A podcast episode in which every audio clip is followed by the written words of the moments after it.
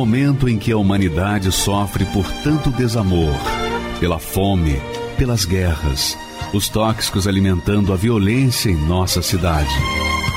Esta emissora traz até você momentos de amor, paz e alegria, através de um programa feito com carinho para o seu coração.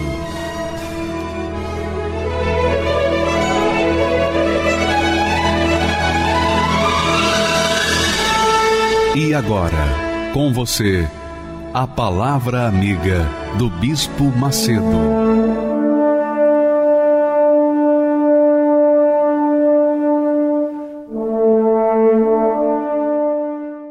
Olá, meus amigos, sejam todos abençoados, sejam uma própria bênção. Essa é a vontade de Deus para a vida de cada um de nós, que nós sejamos a própria fonte, para que venhamos irradiar a luz do nosso Deus nessa terra.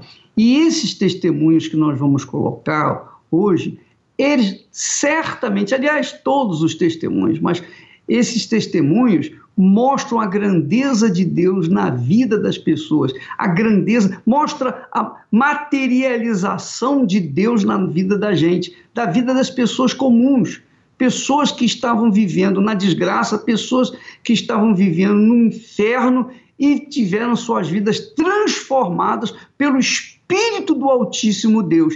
E se você você é uma pessoa que está sofrendo, gemendo, padecendo, se você já cansou de sofrer, cansou, esgotou as suas forças, então é para você esses testemunhos, para que você possa então ver que Deus é o mesmo, que Ele fez ontem, ele faz hoje, e o que ele fez na vida dessas pessoas, quer fazer na sua vida. Vamos assistir esses testemunhos e você vai ver como Deus age na vida daqueles que o invocam, mesmo sem merecer. Meu nome é Manuela, sou formada em estética.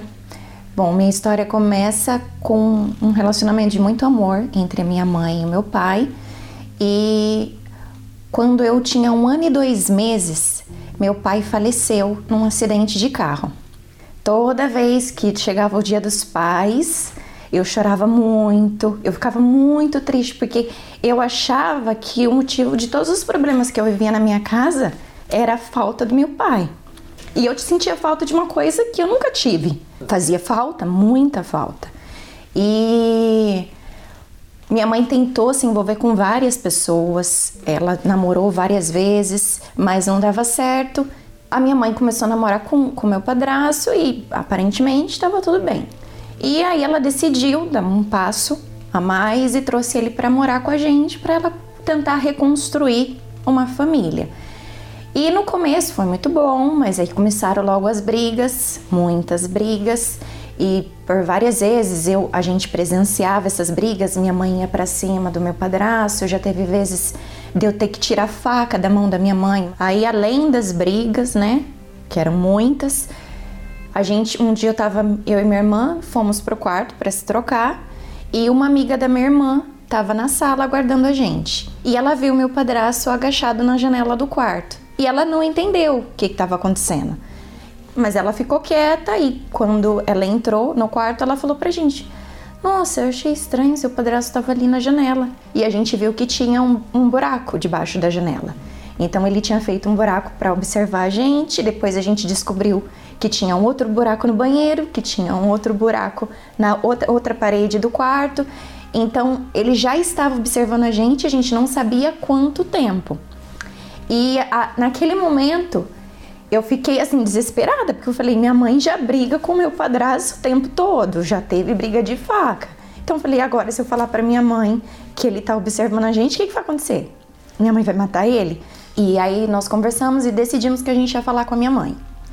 E a gente falou com a minha mãe, contou para ela, ela ficou muito nervosa. Ela chamou polícia, chamou a família. Foi uma bagunça, uma briga horrível e ela colocou ele para fora de casa. E eu escutei um barulho.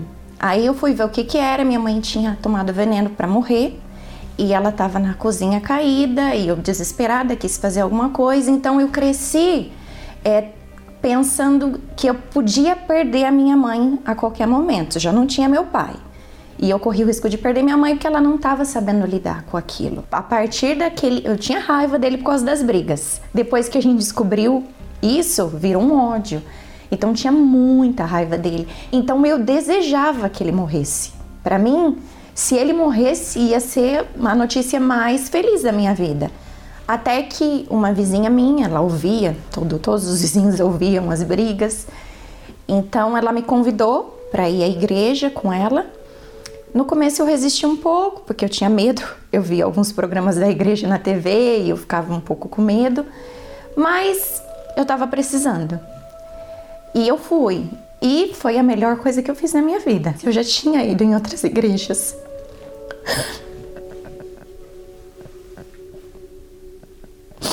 Ai, desculpa.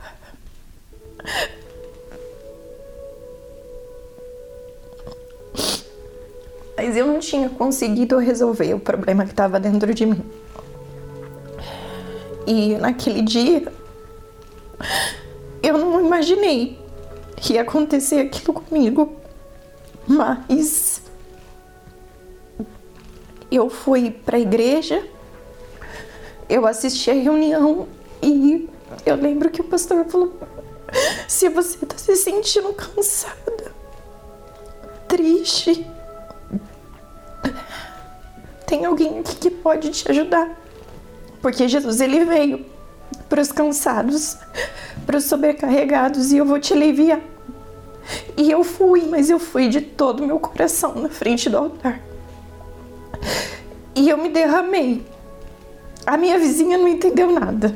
Porque ela, quando ela me viu indo na frente do altar, ela falou: essa menina não queria nem vir na igreja e agora ela já tá lá na frente do altar. Mas eu encontrei ali o alívio para minha alma. Ele, Jesus tocou em mim. E ele não tocou nas minhas mãos, ele não me abraçou, ele tocou dentro de mim. E eu, sabe, eu entendi que tinha um pai, aquele pai que eu senti falta a minha infância toda, eu tinha acabado de encontrar.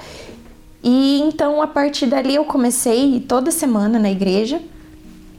Isso foi em janeiro. Em fevereiro eu quis me batizar. O pastor falou: Você que, que tá vindo na igreja e você quer assumir um relacionamento com Deus, você não quer uma religião, você quer ter uma vida com Deus. E era isso que eu queria, porque religião eu já tinha ido em várias. Eu não queria ser de uma igreja. Eu queria Jesus, eu queria um pai. Eu decidi não só que eu ia buscar, mas eu queria ter Jesus dentro de mim. Eu pedi perdão para o meu padrasto, porque eu entendi que aquela mágoa, se eu quisesse me livrar dela, eu que tinha que fazer alguma coisa. Então eu procurei meu padrasto, eu falei para ele: que eu queria que ele me perdoasse por todo o ódio que eu sentia, por toda a raiva, que eu não queria mais aquilo dentro de mim e que eu perdoava ele também. E a gente estava buscando o Espírito Santo e eu, eu fui muito sincera com Deus, né? Muito sincera. Eu falei para ele que eu precisava dele dentro de mim. Como eu disse, eu, eu não queria religião, eu não queria só ser da igreja. Eu, eu queria ele dentro de mim, porque eu não queria carregar aquele peso. Eu queria ter um pai. E ele foi meu pai. Ele me deu amor, ele me deu carinho. O que mudou dentro de mim instantâneo foi a paz. Eu tive paz. Eu não, eu não tinha paz. Eu tinha uma pessoa que tem raiva dentro de si, ela não tem paz. Então eu tive paz, eu, eu, senti um alívio. E não era um alívio de, ai, ah, eu chorei agora, ou eu me emocionei agora e daqui a pouco volta e tá tudo de novo, tudo igual. Foi constante. Foi uma paz constante, foi uma paz que era independente de circunstância. E a partir daquele dia, eu não sinto mais falta do meu pai. Seria maravilhoso se meu pai estivesse vivo, mas eu tenho um pai que excede a todos. Eu tenho o melhor dos pais e ele não está só aqui do meu lado. Ele está dentro de mim o tempo todo. O Espírito Santo tirou os medos, o Espírito Santo ele tirou os complexos, ele me fez uma mulher, ele me fez esposa, ele me fez filha, ele me, me fez dar orgulho para minha mãe, e assim, eu tenho certeza que toda a minha família, e não só certeza, eles falam que com tudo que a gente viveu, é, é inacreditável o resultado, mas eu sei de onde vem o resultado. E priorizando o Espírito Santo, ele não cuidou só do meu coração. Ele cuidou de toda a minha vida. Eu conheci meu esposo, o Espírito Santo me apresentou ele. Meu marido é maravilhoso, é um homem de Deus, ele me respeita. Ah, o Espírito Santo é tudo. É, é, é o acordar e o dormir. Não tem como fazer nada sem ele. O Espírito Santo está comigo em todos os momentos. Em todos os momentos é ele que eu pergunto o que eu preciso fazer, o que eu preciso falar. É a ele que eu peço direção em cada detalhe e ele tem dado a direção, porque ele está dentro de mim. Então, é, não tem nada mais valioso do que o Espírito Santo na minha vida. E é isso que eu procuro manter, guardar todos os dias, porque eu não quero perder o Espírito Santo. Eu não quero perder a minha vida com ele, porque eu sei que se eu tenho paz, é porque ele me dá. Se eu tenho proteção, é porque Ele me protege. Se eu tenho saúde, é porque Ele me dá saúde. Se eu tenho um casamento abençoado, é porque Ele fez o meu casamento abençoado. Ele é tudo na minha vida. Tudo. Minha amiga e meu amigo, tá vendo? Não é impossíveis para Deus. Não importa o quão estragada esteja a sua vida. Não importa o quão destruída. Não importa o quanto você já foi devassada, devastada, destruída. Não importa o que você já passou, meu amigo. Deus faz novas todas as coisas na vida da gente. Todas as coisas. Agora, para que isso venha se proceder, você tem que fazer a sua parte, você tem que se voltar para Ele. É por isso que ele diz: buscai ao Senhor enquanto se pode achar. As feridas, os traumas, as dores, os problemas que vivenciamos nesta vida, de uma certa forma, servem como a chamada de Deus: ó, oh, vem aqui, eu estou aqui. É Deus chamando a atenção da gente para que a gente se volte para Ele. Mas não é um Deus qualquer, é o Deus vivo, é o Deus que prometeu. É o Deus que disse: Olha, vinde a mim. Você que está cansado, sobrecarregado, você não aguenta mais sofrer, venha a mim e eu vou aliviá-lo, eu vou libertá-lo, eu vou curá-lo, eu vou fazer isso. Deus, minha amiga, meu amigo, na sua infinita grandeza e misericórdia, está sempre pronto para restaurar a vida daqueles que o invocam com sinceridade foi o caso da Manuela. E logo depois que ela teve seu encontro pessoal com Deus, então ela perdoou. Ela teve poder para perdoar o seu padrasto e receber em seguida o batismo com o Espírito Santo. Nós vamos ouvir mais um testemunho maravilhoso de transformação de vida. Esses testemunhos são para despertar você, para acordar você, é para dizer para você, olha, ei, Deus está aí junto de si, está pronto para atendê-lo, atendê-lo, mas você tem que se voltar para Ele, você tem que fazer a sua parte, não é? Vamos assistir mais um testemunho maravilhoso. Meu nome é Marco Roberto de Almeida, é, sou empresário do ramo imobiliário e bacharel em Direito. Logo, quando eu comecei a entender um pouco da, da vida, é, eu era muito triste os meus pais, eles brigavam muito, brigavam todo dia, todo dia, a ponto de chegar a polícia. Tive uma doença chamada nefrite e eu tinha que tomar injeção todos os dias. Já tive desretimia cerebral. Nesse mesmo período eu comecei a fumar, fumar, beber, casa de amigo. E assim, sempre sofrendo, porque eu tinha uma angústia muito profunda era, é, era uma dor, é, dizer assim, que era quase que insuportável. Eu me casei, tive um, um, um relacionamento que eu me apaixonei por, por uma moça e ela ficou grávida aos 16 anos, eu fui pai com 17. Então, eu, os pais dela cederam um quarto na casa deles. É, eu costumo dizer que para sair de frente do quarto, eu tinha que entrar de head, tão pequeno que era.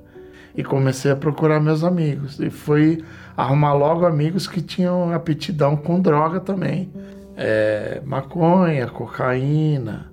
Aí eu consegui um, um trabalho numa multinacional e falei, pô, uma oportunidade de um contrato bom. Falei, que bom que eu arrumei para trabalhar é, nessa empresa, vai dar para sustentar a minha casa, tudo, né? Eu chegava é, do emprego, eu é, tomava um banho e depois ia para o boteco e voltava tarde da noite boteco. Eu conheci várias pessoas que me convidaram para ir para vir para a Igreja Universal. Neguei vários convites. Né? E aí é, é, a minha esposa sempre sendo tratada dessa forma, ela não via saída sem ser embora. E ela foi embora é, em junho de 2005, dia 3 de junho de 2005. E quando ela foi embora, o meu. O, o, a, ponta, a potencialização do, do uso de drogas e bebidas foi muito maior. Aí eu falei, eu vou começar a ficar dentro da minha casa. Aí eu peguei e me isolei dentro da casa. A minha esposa foi embora com as minhas três filhas. Aí eu não cheirava mais uma grama de cocaína. Eu cheirava cinco gramas de cocaína, tomava 12 latas de cerveja, tomava um litro de destilado, fumava dois maços de Marlboro. Toda noite. O, meu, o que eu trabalho legalzinho que eu tinha arrumado dava, eu gastava. Não tinha, não sobrava nada. E eu me lembro que eu estava assim na televisão, né? Estava na passagem de Isaías 61, 7, 8, 9. Essa palavra, ela entrou dentro de mim e ela anda comigo até hoje. Que diria que a minha vergonha se transformava em dupla honra, né? E a minha descendência seria bendita do Senhor, né? Hoje eu vejo meus filhos na fé e eu sei que o fruto que a conversão do ser humano faz, né? E eu fui para a igreja. Eu fui na igreja, falei com o pastor, acho que é seis horas da manhã. Eu comecei a chutar a porta da igreja, porque eu tinha virado à noite usando droga. O pastor Saiu, é, foi lá, abriu, né?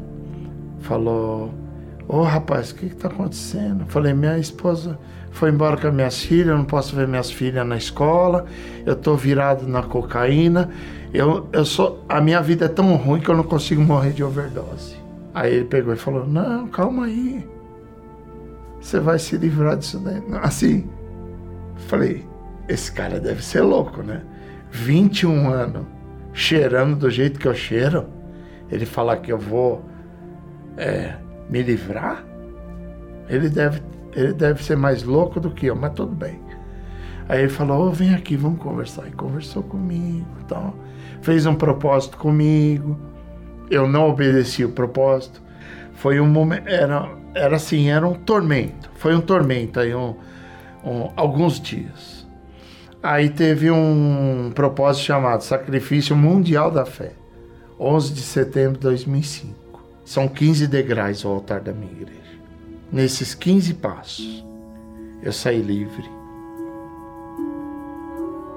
Eu nunca mais fumei, eu nunca mais bebi, eu nunca mais cheirei. Eu peguei todos os vídeos que eu tinha de pornografia. Joguei tudo fora. E minha vida passada acabou. Falei, pastor, me batiza.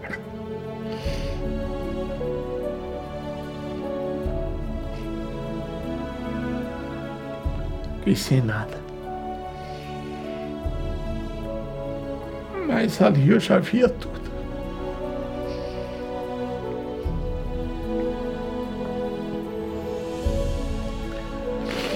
E aí eu, eu não tinha, tinha mais nada. Mas ali eu via tudo, eu via. Tinha uma força dentro de mim, um vigor. uma, uma perspectiva de, de, de grandeza.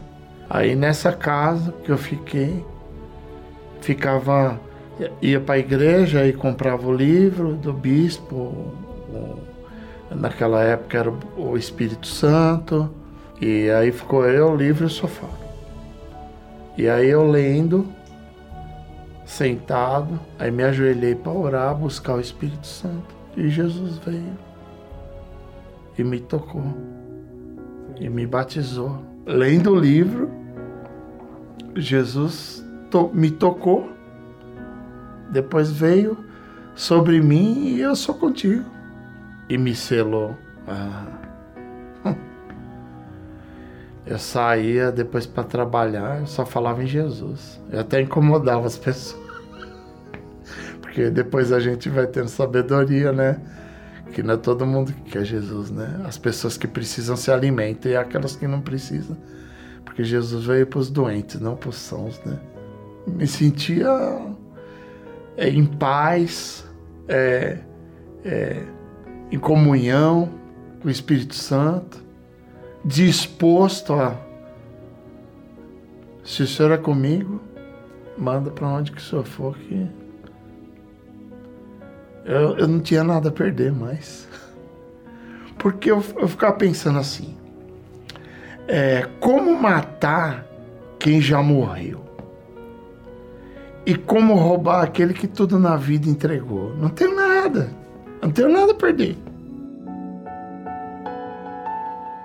Aí arrumei um fogão, aí arrumei um botijão de gás, aí comecei a fazer uns doces.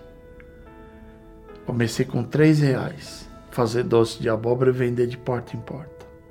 Foi assim que começou minha vida financeira, do zero.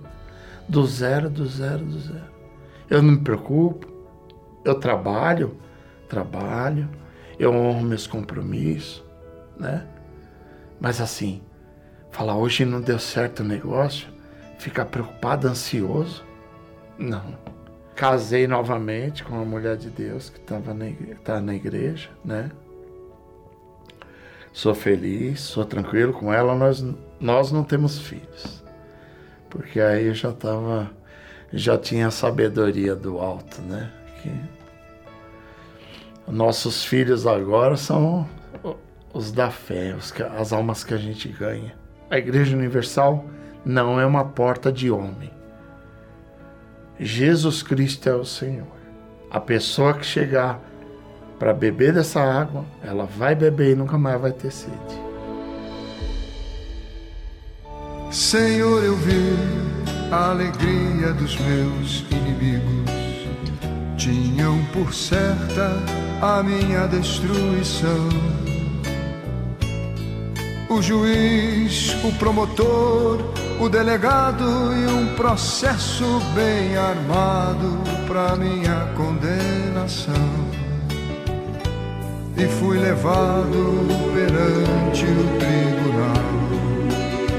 Havia tanto ódio nos olhos de quem me acusava mas se enganava quem achava que eu sofria, pois na dor e humilhação eu tinha paz no meu coração. Como matar quem já morreu? Quem já morreu? E o que tirar de quem na vida tudo entregou? Meus inimigos não entendem que esta obra não é minha e eles lutam, na verdade, contra quem me enviou. Eu sou apenas um pequeno grão de areia, um pedacinho deste pão da santa ceia, neste mundo passageiro Vivo como um estrangeiro, sem morada, sem destino, sem tesouro, nem império, pelas terras onde ando, pregador do Evangelho. E fui levado perante o tribunal. Havia tanto ódio nos olhos de quem me acusava mas se enganava quem achava que eu sofria, pois na dor e humilhação havia paz no meu coração. Como matar quem já morreu? Quem já morreu? E o que tirar de quem na vida tudo entregou? Meus inimigos não entendem que esta obra não é minha eles lutam, na verdade, contra quem me enviou. Eu sou apenas um pequeno grão de areia, um pedacinho deste pão da santa ceia. Neste mundo passageiro, vivo como um estrangeiro, sem morada, sem destino, sem tesouro, nem império. Minha honra nesta vida é pregar o Evangelho.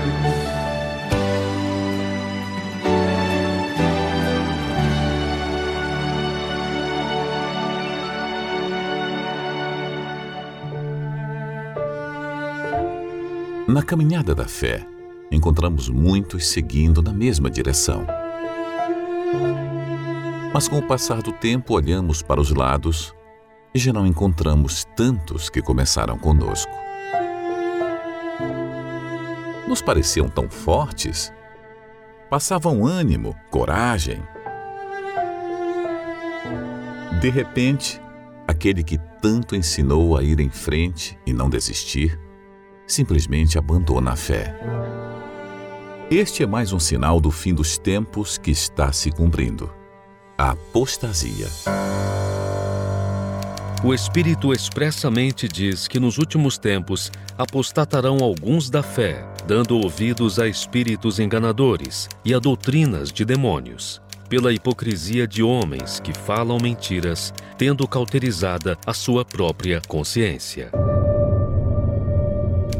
Apostasia significa negar ou abandonar a fé que mantinha anteriormente. Envolve rebelião, traição ou incredulidade. E não é o que temos visto acontecer cada vez mais?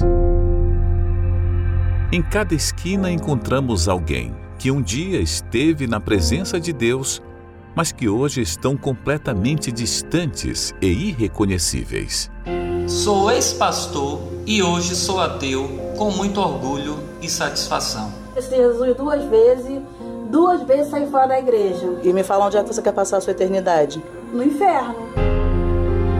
Mas o que impressiona é o abandono da fé daqueles que um dia experimentaram o gozo da salvação e o privilégio de servirem ao Altíssimo e que simplesmente estão jogando fora anos e até décadas de serviço e comunhão com Deus.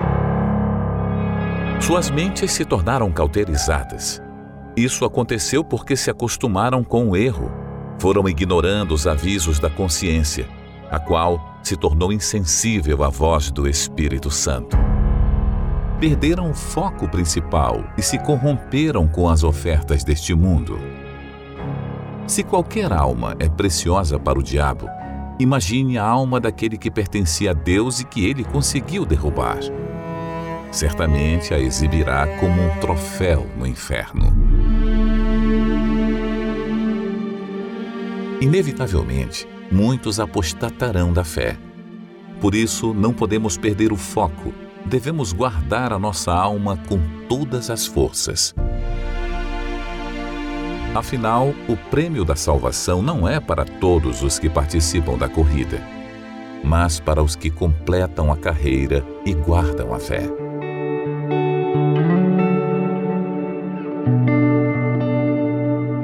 Este é o Senhor Satiro, que com seus 95 anos não se cansa de servir a Deus todos os dias. Certamente viu muitos ficarem pelo caminho, mas nada tirou seus olhos do Senhor Jesus. Eu não sinto moleza, não sinto canseira e nós vamos em frente para ganhar a alma. Enquanto eu viver, eu quero ganhar a alma para meu Deus.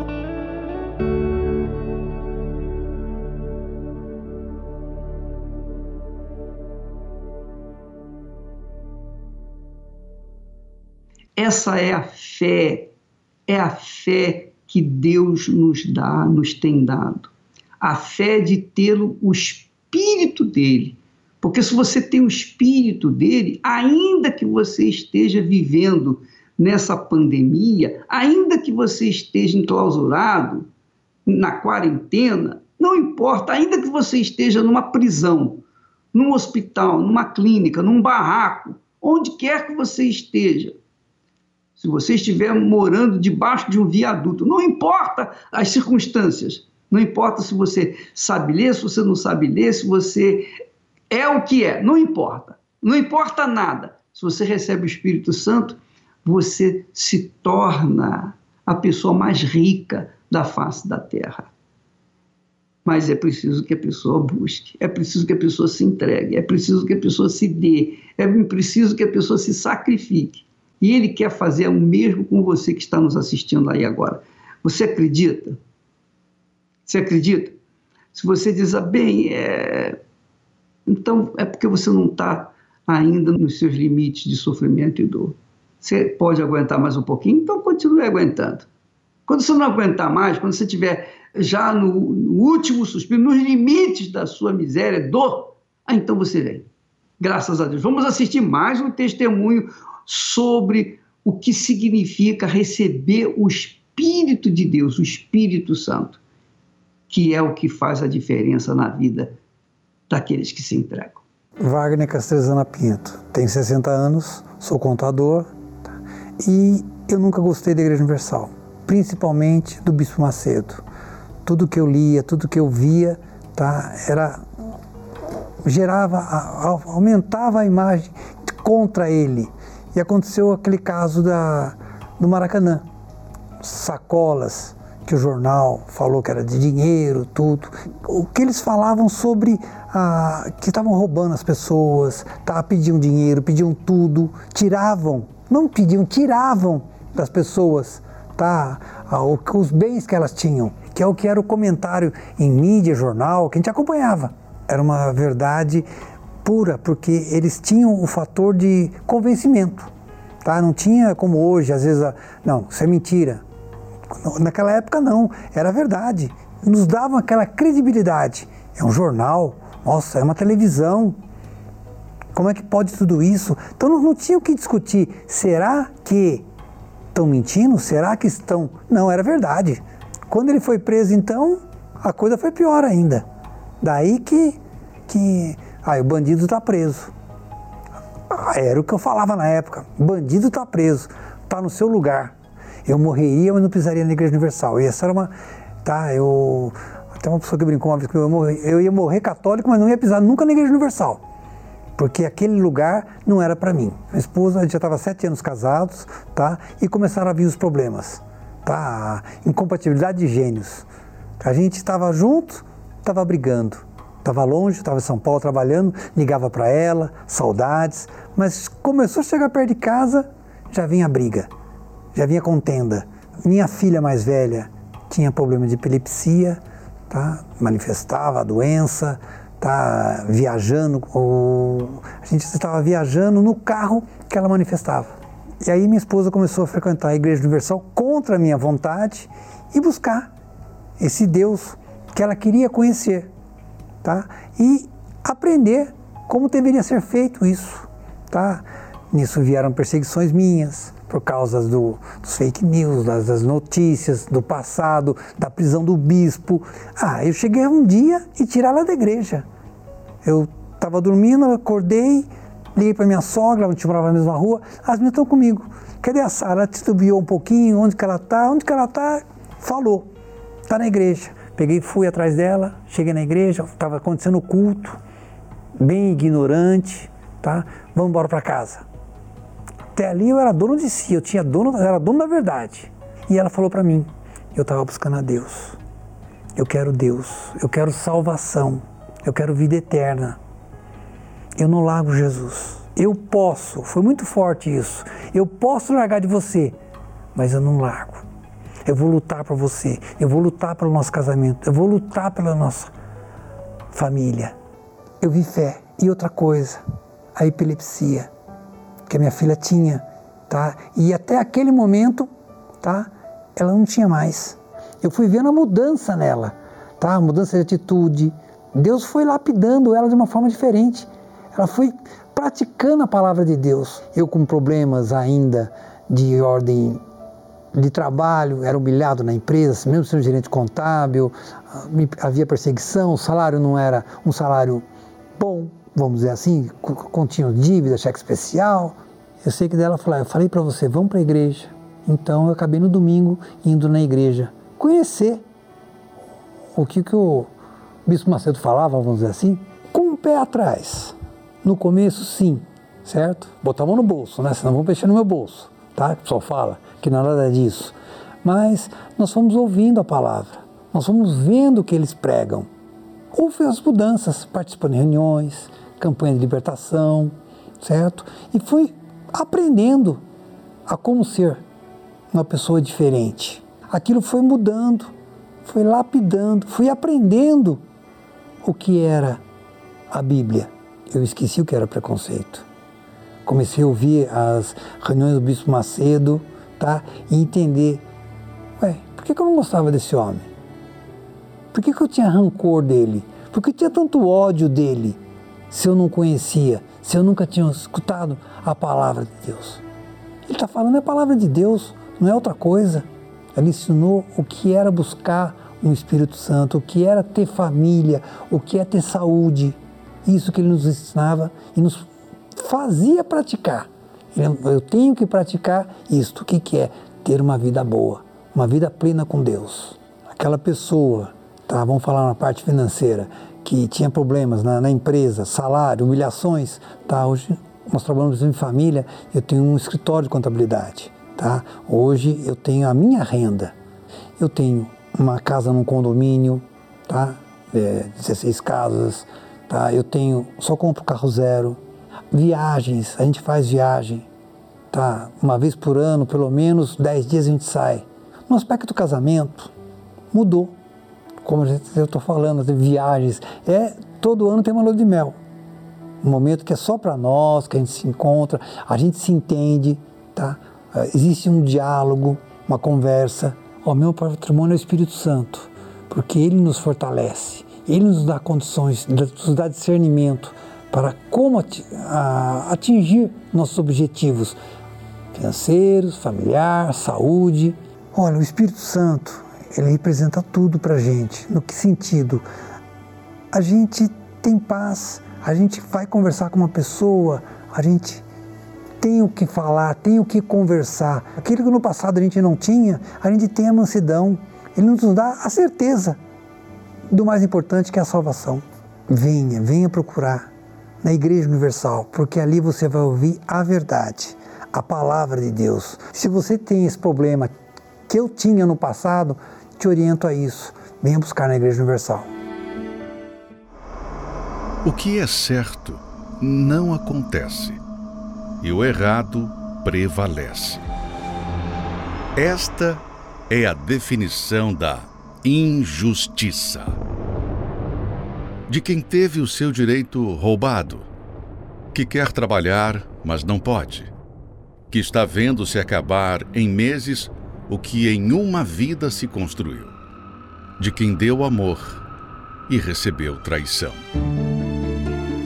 Você que se sente impotente diante do que está vivendo, oprimido por pessoas ou situações, chegou a hora de apresentar a sua causa ao justo juiz.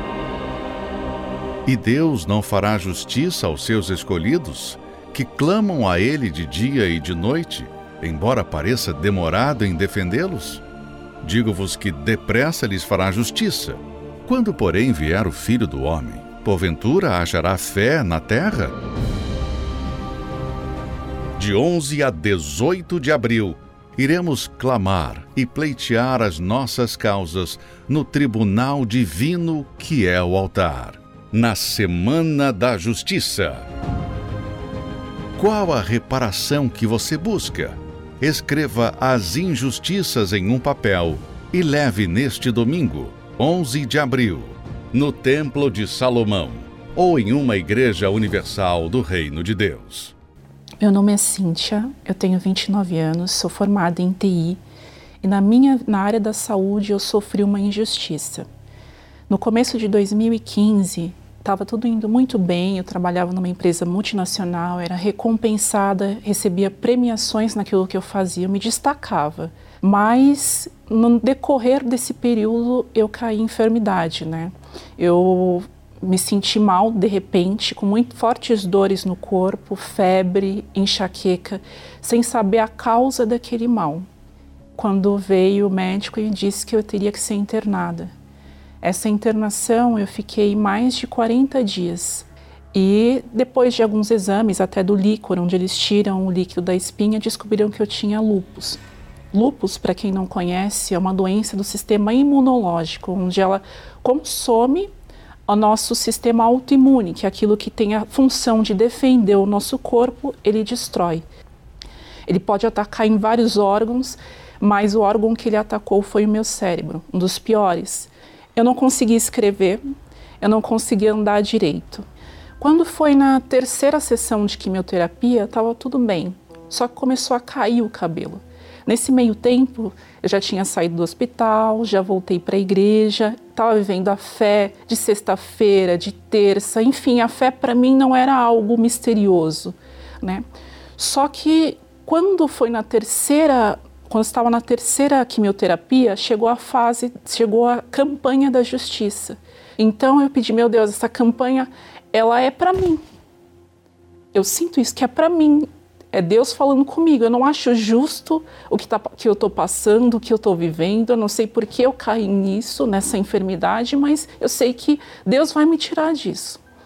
Quando foi um dia antes de entregar o envelope, num sábado, porque quando a gente tem quimioterapia, faz quimioterapia, o, come, o cabelo começa a cair, é como se tivesse um, um cabelo morto. É difícil de explicar, um cabelo morto na sua cabeça.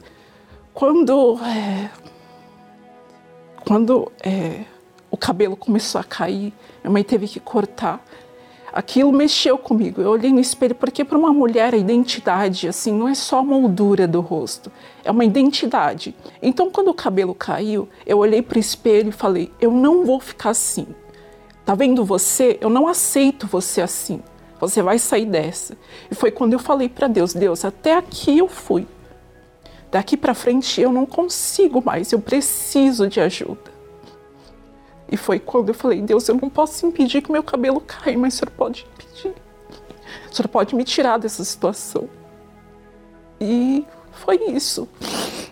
Eu lembro que no domingo, é, desculpa, eu lembro que no domingo de manhã, às seis horas da manhã, foi a primeira reunião que eu fui. Eu entreguei o voto à campanha da justiça, né? E, e eu lembro quando eu passei no altar, eu subi revoltada, com lágrima no olho mesmo, nos olhos, porque eu estava revoltada contra essa situação, mas eu desci de uma outra forma, confiante. Eu não sabia como ia acontecer, o que Deus ia fazer, eu sei que Ele ia fazer. A gente fez todo o processo de novo de lavar o cabelo e eu não sei explicar como nem porquê, mas o cabelo não caía mais. Então, é, a gente penteava o cabelo, ele não caía mais. Como eu vou explicar alguém que faz quimioterapia, que toma remédios fortes para o cabelo que natural cair, porque ele não aguenta, ele não cai em nada. Eu passei no, no, na consulta, porque tem consultas de rotina com o doutor para ele examinar. E nessa próxima consulta, quando a gente voltou, os exames estavam normalizados. E o doutor ali ele mostrou e reconheceu que só Deus poderia fazer isso. Hoje eu depois que eu a campanha da justiça eu já viajei a trabalho. Alguma pessoa que ficaria com sequelas trêmulas hoje eu já fui viajar em decorrente ao trabalho. Então Deus mudou a minha vida. Se eu tenho algo a dizer que a fé num Deus justo ela funciona. Ela não falha o altar não deve nada realmente a ninguém. Se a gente faz crendo Deus recompensa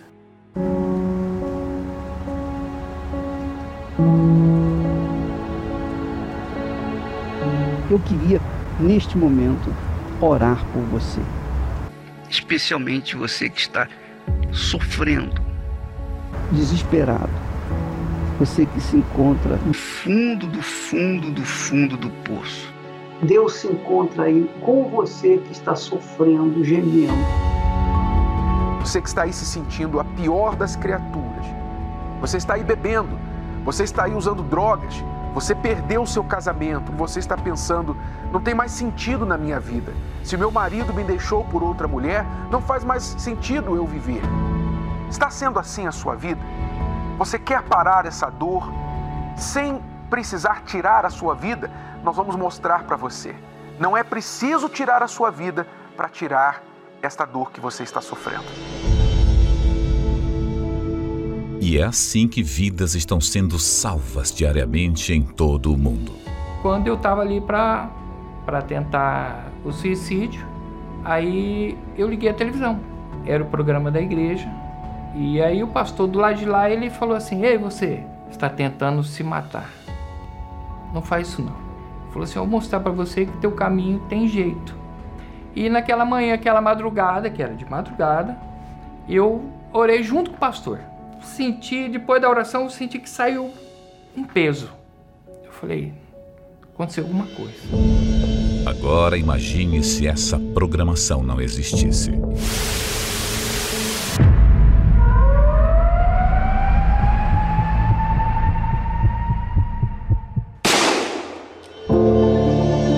Só existe um motivo para esses veículos de comunicação permanecerem 24 horas por dia, levando vida, paz e socorro aos aflitos e desesperados. A sua contribuição. É por essas antenas que alcançamos os lares dessas pessoas que necessitam da sua ajuda. Desde a época de Jesus, ele já sabia que sobre o telhado o alcance de pessoas era bem maior. O que vos digo em trevas, dizei-o em luz, e o que escutais ao ouvido, proclamai-o sobre os telhados. Seja livre aí onde você está. Seja livre desse pranto. Seja curado da sua enfermidade, desse espírito de opressão, de desespero. Seja um proclamador do telhado e ajude você também a chegarmos àqueles que não sabem mais o que fazer. Você pode doar através do site universal.org/doar, pelo aplicativo do seu banco, pelo Pix usando a chave doar@universal.org, pelo aplicativo da Universal que você pode baixar no seu smartphone ou tablet, por SMS enviando a palavra doar e o valor numérico em reais para o número 28 453. Todas essas informações estão no site universal.org/doar. Vamos falar com Deus agora em nome do Senhor Jesus. Elevo os meus olhos para os montes,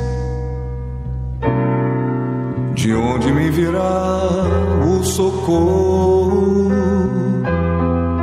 O meu socorro vem do meu Senhor, que criou os céus e a terra. Não deixará vacile. O Senhor é quem te guarda. Não dormirá o guarda de Israel, pois ele é o teu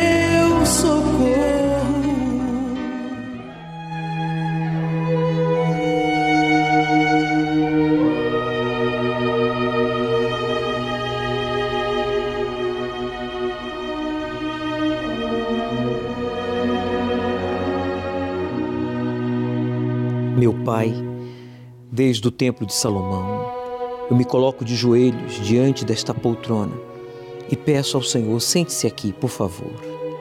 Sente-se aí ao lado desta pessoa que não tem com quem conversar, com quem contar. E ainda que pudesse falar com alguém, esse alguém não poderia resolver o seu problema, atender ao seu pedido. Mas o Senhor, como Deus, o Todo-Poderoso, sim, tem o poder, tem autoridade para ouvir e responder aos nossos pedidos, se o fazemos com fé. E é com fé que eu peço a Ti por esta pessoa que tem tido seus sonhos destruídos. Essa pessoa não conseguiu realizar nenhum dos seus sonhos e agora os mesmos estão sendo abortados, assassinados, jogados no lixo. Os anos se passaram, os meses, a pandemia, a perda de um ente querido, a perda do trabalho ou da empresa, da sua fonte de renda que foi fechada. Esta pessoa está desanimado, está confuso, mas eu peço a Ti agora. Ouça a voz dela, ouça a oração dele, pois o Senhor é onipresente, está em todos os lugares ao mesmo tempo. Fale, meu amigo, desabafe com ele, aí agora, no hospital, em casa, no presídio, no trabalho, não importa o lugar. Deus ele está aí para ouvir e responder a sua oração. Enquanto isso, eu peço, meu Pai, consagre este copo com água como ponto de contato. Use esta água para curar o doente, libertar o oprimido, fortalecer o fraco. Abençoe a nossa nação, abençoe o Brasil.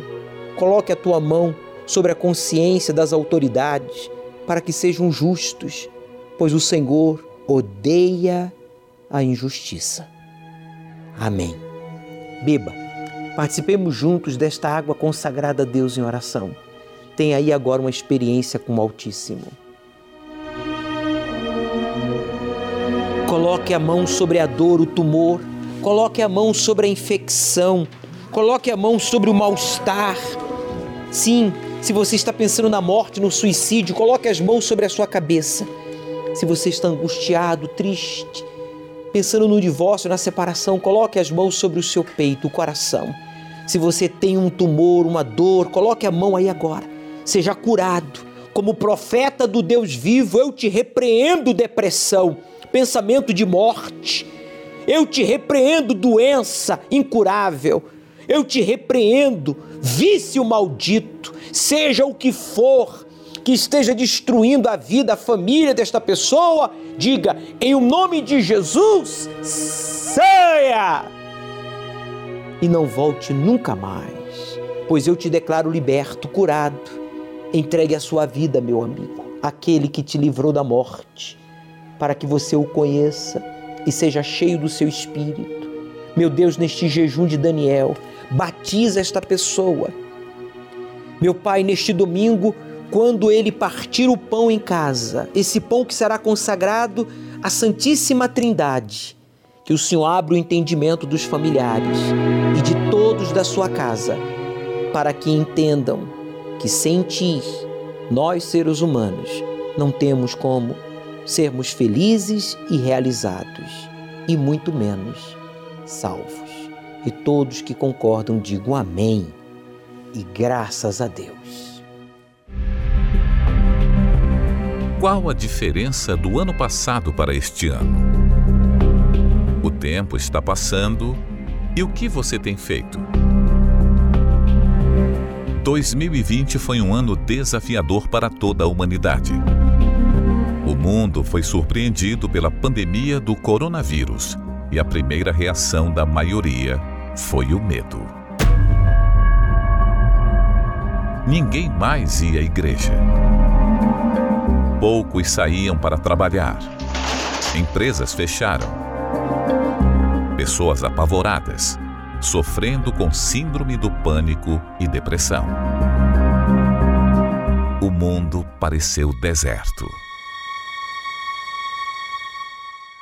Mas ao longo do ano, muitos começaram a perceber que a vida precisava continuar, que precisavam retomar o trabalho ou morreriam de fome, que precisavam retomar a vida espiritual ou morreriam espiritualmente. Perceberam que o medo poderia ser mais prejudicial do que qualquer coisa, e mesmo com a crise, as pessoas empreenderam mais do que em 2019 cerca de 100 mil novas microempresas foram registradas no ano passado.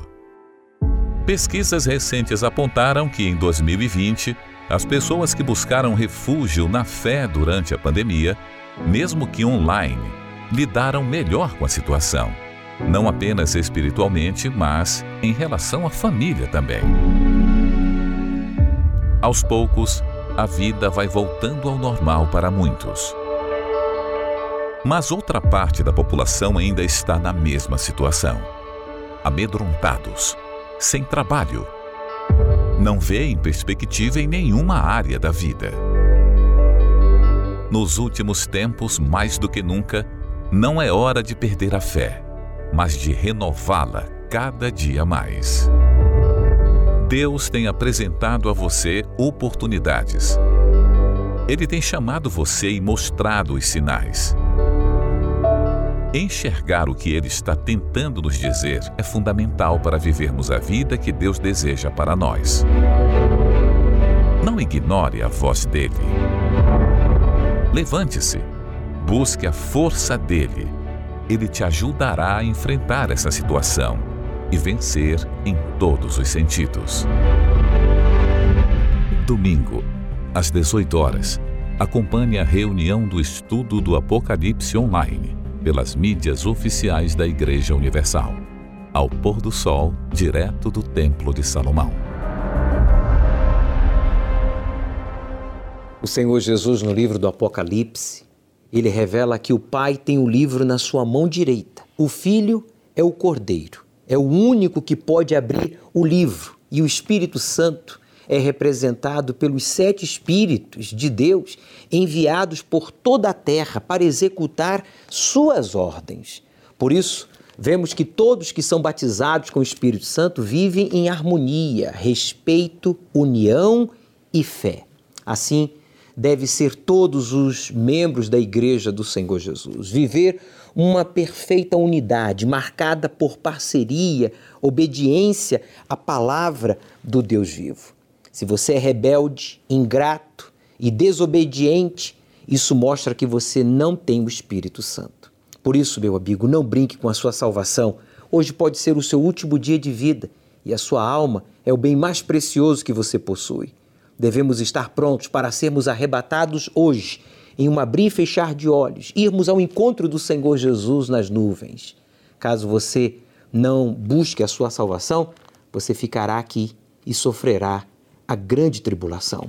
Estamos vivendo os últimos tempos. As notícias não são as melhores e você, como eu, temos ainda a oportunidade de buscar e receber o Espírito Santo. Neste domingo, às 18 horas, estaremos transmitindo desde o Templo de Salomão para todo o Brasil o estudo do Apocalipse. Prepare a sua Bíblia. Aceite o desafio de obedecer ao Deus vivo e Ele transformará a sua vida. O Senhor é quem te guarda, é a tua sombra direita.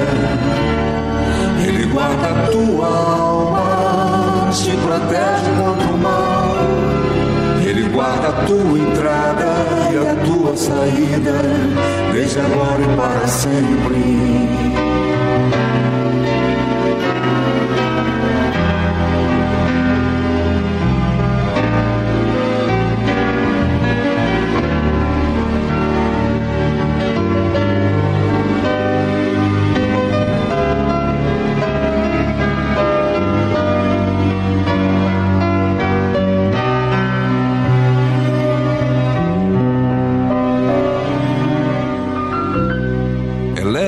Meus olhos para os montes, de onde me virá o socorro. O meu socorro vem do meu Senhor, que criou os céus e a terra. Não deixará que o teu pé vacile. Senhor é quem te guarda